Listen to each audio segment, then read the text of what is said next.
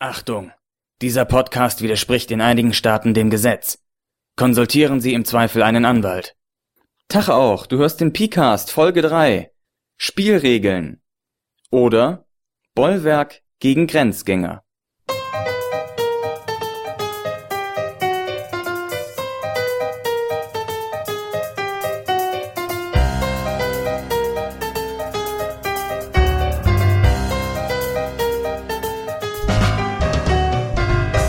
So, im heutigen Podcast möchte ich mich Spielregeln von Rollenspielen widmen. Und wichtig finde ich es als erstes, den Sinn von Regeln zu verstehen. Der Sinn von Regeln kann in drei verschiedenen Aspekten bestehen. Das ist zum einen das taktische Knobeln, wie beim Brettspiel. Das ist zum anderen die Verteilung der Erzählrechte fürs Erzählspiel und als letztes die Bestimmung der Fiktion in der Simulation. Das mit dem taktischen Knobeln ist also wirklich diese reine Brettspielkomponente. Das heißt, dass man versucht, bestimmte Werte zu maximieren, dass man versucht, dieses abstrakte Konstrukt, dieses verschachtelte Geflecht von Ursache und Wirkung, von Werten, die irgendwo reingehen und Werten, die irgendwo rauskommen, dass man versucht, das zu beherrschen, dass man versucht, da ein optimales Ergebnis zu finden, eine optimale Lösung. Das ist dieser taktische Aspekt von Regeln. Der erzählrechte Aspekt ist meiner Ansicht nach im Rollenspiel der wichtigste. Erzählrechte, nur um das nochmal ganz kurz zu erläutern, bedeutet, dass die Spieler bestimmte Fakten im Spiel beschreiben dürfen und diese in die gemeinsame Vorstellung aller Spieler am Tisch einbringen. Das kann so etwas sein wie mein Charakter macht dies und das. Dann hat der Spieler das Erzählrecht zu seinem Charakter und erzählt, was dieser Charakter macht. Das kann auch sein, dass der Spielleiter sagt, ja, aber die Berge sind zu hoch, als dass ihr sie überqueren könntet. Dann hat er von seinem Erzählrecht Gebrauch gemacht, etwas über die Landschaft, über die Umgebung des Spiels zu beschreiben. Das sind alles Erzählrechte und die können unterschiedlich verteilt werden, aber das Ganze geschieht immer über Regeln. Auch wenn es explizite Regeln sind, sowas wie nur der Spielleiter darf erzählen, wie die Landschaft aussieht. Fast alle Rollenspielregeln drehen sich mehr oder weniger um die Verteilung von Erzählrechten. Das mag erstmal komisch klingen, weil das offensichtlich jetzt erstmal fast nur in Indie-Spielen so ist, wo man sich zum Beispiel mit Chips gerade das Erzählrecht kaufen kann oder indem man eine Probe ablegt, darf man Fakten erschaffen oder so etwas. Aber letztlich ist auch der dritte Aspekt, nämlich die Bestimmung der Fiktion, also der simulierende Aspekt der Regeln, das heißt, wie reagiert die Welt auf das, was passiert. Das ist auch die Verteilung von Erzählrechten. Und zwar werden hier die Erzählrechte an das Spiel gegeben. Das heißt, das Spiel selbst bestimmt, was denn nun in der Fiktion passiert. Guckt zum Beispiel nach, okay, jetzt habe ich einen kritischen Treffer gemacht, ich habe hier eine 20 gewürfelt und das heißt, ich mache doppelten Schaden und er wird seinen Arm verlieren. Irgend sowas. Das heißt, ich habe im Grunde gesagt, durch diese Regel, okay, da würfel ich jetzt auf dieser Schadenstabelle oder auf der kritische Treffertabelle, habe ich gesagt, okay, ich gebe die Erzählrechte ab an das Spiel. Dieser zweite und dritte Aspekt, Verteilung der Erzählrechte und Bestimmung der Fiktion, sind fast dasselbe. Der erste Teil geht eben nur auf die Erzählrechte von Spielern ein und der zweite Teil auf die Erzählrechte des Spiels selbst. Ja, das sind diese drei, zwei oder drei Aufgaben von Regeln. Zum einen der, die rein taktische Komponente, Spaß an den Regeln an sich und dann die Verteilung der Erzählrechte. Dann ist die nächste Frage, wie wirken sich Regeln aus? Was, was machen Spielregeln im Spiel? Abgesehen davon, dass sie natürlich die oben genannten Sinne erfüllen. Spielregeln belohnen bestimmte Verhaltensweisen. Wenn ich immer für einen coolen Spruch einen Gummipunkt bekomme, mit dem ich nachher das Erzählrecht an mich reißen kann oder einen tollen Vorteil bekomme, dann werde ich versuchen, so viel wie möglich coole Sprüche zu machen, für die ich diese Gummipunkte bekomme. Das heißt, der Aufbau der Regeln und die verschiedenen Ansätze der Regelmechanismen belohnen immer bestimmte Verhalten. Und das heißt auch, dass bestimmte Regelsysteme tendenziell eher zu bestimmten Spielstilen führen. Das ist dieser bekannte Ausspruch System Matters. Es kommt auf das Regelsystem drauf an. Je nach Regelsystem wird das Spiel komplett unterschiedlich sein, weil unterschiedliche Dinge belohnt werden. Das heißt, hier findet eine Optimierung statt. Man versucht, sich regeltechnisch zu optimieren, sich möglichst viele Optionen offen zu halten, die es einem dann erlauben, mehr Erzählrechte zu bekommen. Regeln führen auch vor allem zu Klarheit am Tisch. Wenn nämlich die Leute, die Spieler wissen, welche Regeln gelten, dann wissen sie auch, welche Optionen sie haben, wer hat welche Rechte, was zu tun, was kann man von den anderen Spielern erwarten und vor allem gibt es einem auch eine gewisse Abschätzbarkeit von Aktionen. Das heißt, wenn man so etwas sagt wie, ja, mein Charakter versucht jetzt mal auf das Haus zu klettern, dann kann man über die Regeln, in dem Fall über die Kletterregeln, schon mal abschätzen, na, wie wahrscheinlich ist das, dass ich das schaffen werde? Ist das plausibel, dass ich da drauf kletter oder lasse ich das von vornherein?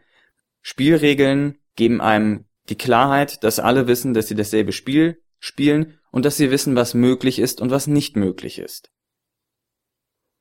Natürlich können die Regeln auch angepasst werden, also selten spielt eine Runde ganz genau nach den Spielregeln, wie sie im Regelwerk stehen. Die Anpassungen kann man zum Beispiel vornehmen, um einen Fokus auf bestimmte Bereiche zu legen. Das heißt, dass man sagt, zum Beispiel, mir ist jetzt bei DSA der Kampf nicht mehr so wichtig. Deshalb führe ich bestimmte Regeln ein, die zum Beispiel die soziale Interaktion mehr in den Fokus nehmen. Ich führe Regeln für Rededuelle oder so etwas ein. Damit nehme ich den Fokus ein bisschen weg vom Kampf und Magie, was die üblichen Foki sind, sondern ziehe das Ganze mehr in Richtung sozialer Interaktion. Durch diese Anpassung kann man die Art des Spiels ein bisschen verändern. Das ist dann nicht mehr DSA im eigentlichen Sinne. Man hat das Spiel dann schon verändert. Zum anderen kann man auch Regeln anpassen, um einfach einen spannenderen Mechanismus einzubauen. Das heißt, dass man die Regeln, wie sie bislang gegeben sind vom Regelwerk, nicht als ansprechend genug findet. Zum Beispiel, der Kampf ist zu schleppend oder es ist schade, dass hier ein anderer Spieler nicht noch Fakten einwerfen kann oder irgend so etwas.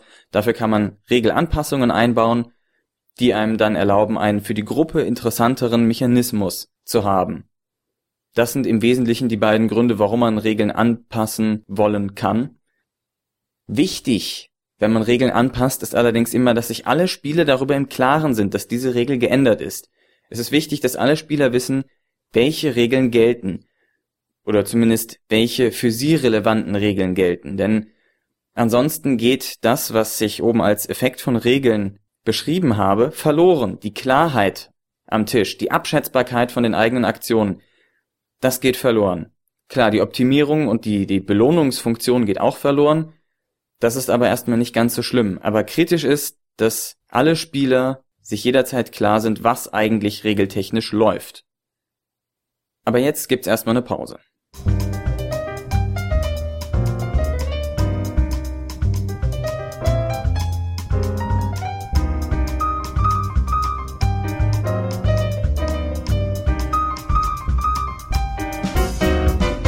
Nachdem ich jetzt gerade schon über Anpassung von Regeln geredet habe, also sozusagen Verbesserung von Regeln, ist der nächste Schritt, was sind eigentlich gute Regeln? Gute Regeln sind, meiner Ansicht nach, Regeln, die das gewünschte Spielerlebnis unterstützen. Das heißt Regeln, die bestimmte Verhalten fördern. Zum Beispiel, wenn man ein Spiel haben möchte mit viel Action, mit hochdramatischen Stunts und allem möglichen, dann sollte man kein Regelwerk dafür verwenden, das Stunts mit Erschwernissen verbindet.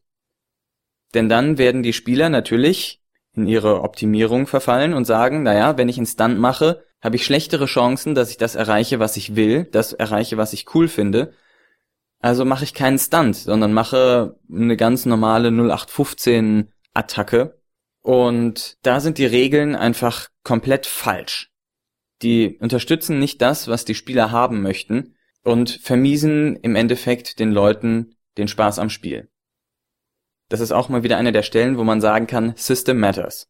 Denn ein System hat immer die Tendenz, ein bestimmtes Spielverhalten zu erzeugen. Und wenn das nicht gewünscht ist, dann hat man die falschen Regeln, dann hat man schlechte Regeln für die Runde. Gute Regeln sind natürlich auch verständlich. Wie ich schon gesagt habe, es müssen sich alle über die Regeln im Klaren sein. Wenn die Regeln jetzt konfus sind, schlecht geschrieben sind oder gar nicht vollständig erklärt sind oder nur so angedeutet, dann ist das immer schlecht für das Spiel, denn die Spieler wissen nicht, was eigentlich möglich ist, worauf sie sich einstellen müssen, was sie erwarten können vom Spiel. Das heißt, gute Regeln müssen auch immer verständlich sein. Und gute Regeln sind auch nicht kompliziert, höchstens komplex. Komplizierte Regeln führen nämlich auch dazu, dass es unübersichtlich wird, dass die Spieler nicht mehr alles verstehen können, nicht mehr alles erfassen können und die ganzen Einwirkungen und Modifikatoren und alles, was es gibt, nicht erfassen können und sich dadurch das Regelsystem nicht zunutze machen können und nicht richtig optimieren können, belohnt werden und eine Klarheit haben, was eigentlich möglich ist.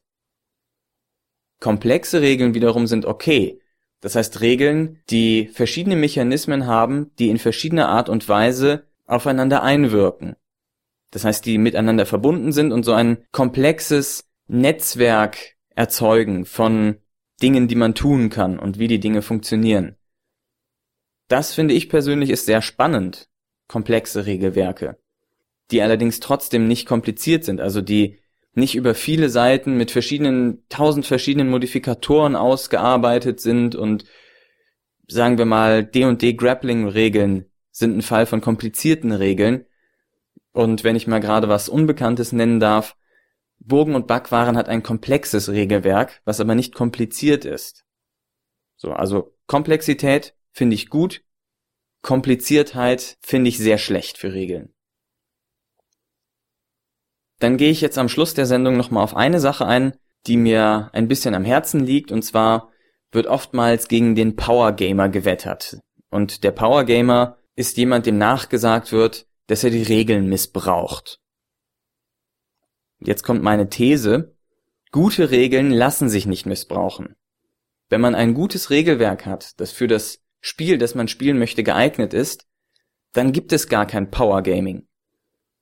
Natürlich versuchen die Spieler, ihren Effekt auf das Spiel zu optimieren. Sie wollen möglichst viel Optionen haben, Dinge im Spiel entscheiden können und dafür müssen sie in den Regeln gut dastehen. Das heißt, sie wollen ihren Charakter oder was auch immer sie verkörpern, sie wollen ihren Regeleinfluss optimieren. Wenn man jetzt ein System hat, was nicht das gewünschte Spielerlebnis unterstützt, sagen wir, man möchte in DSA nur Intrigen machen, dann ist das klar, dass derjenige, der erkannt hat, in DSA sind die ganzen Regeln auf Kampf fokussiert und der deswegen seinen Barbaren zum Monsterkämpfer optimiert, der wird dann als Powergamer dastehen, weil er den Charakter für seine Ansicht optimiert. Die anderen Spieler wollen vielleicht ein ganz anderes Spiel spielen, ein Spiel, was mehr auf Intrigen eingeht, was auch Regeln für Intrigen hat und dafür vielleicht nicht so viel Regeln für Kampf hat. Das ist hier ein Problem des gewählten Systems oder der Gruppe an sich, dass die Spieler verschiedene Sachen wollen. Das ist also oftmals, wenn man einen Power Gamer glaubt in der Gruppe zu haben, heißt das, wir spielen mit einem System, das nicht für unser Spiel gemacht ist, und diese Person optimiert auf das System und nicht auf unser Spiel.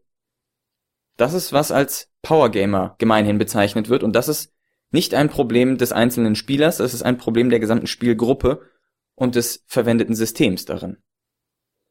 Das bedeutet gleichzeitig auch, gute Regelwerke müssen so aufgebaut sein, dass sie dem Ausloten ihrer Grenzen standhalten. Das heißt, dass auch wenn jemand, ich sag mal, mit Volldampf gegen die Begrenzungen des Regelwerks fährt, dass die Regeln dann immer noch funktionieren und immer noch das Spiel bringen, was man haben möchte.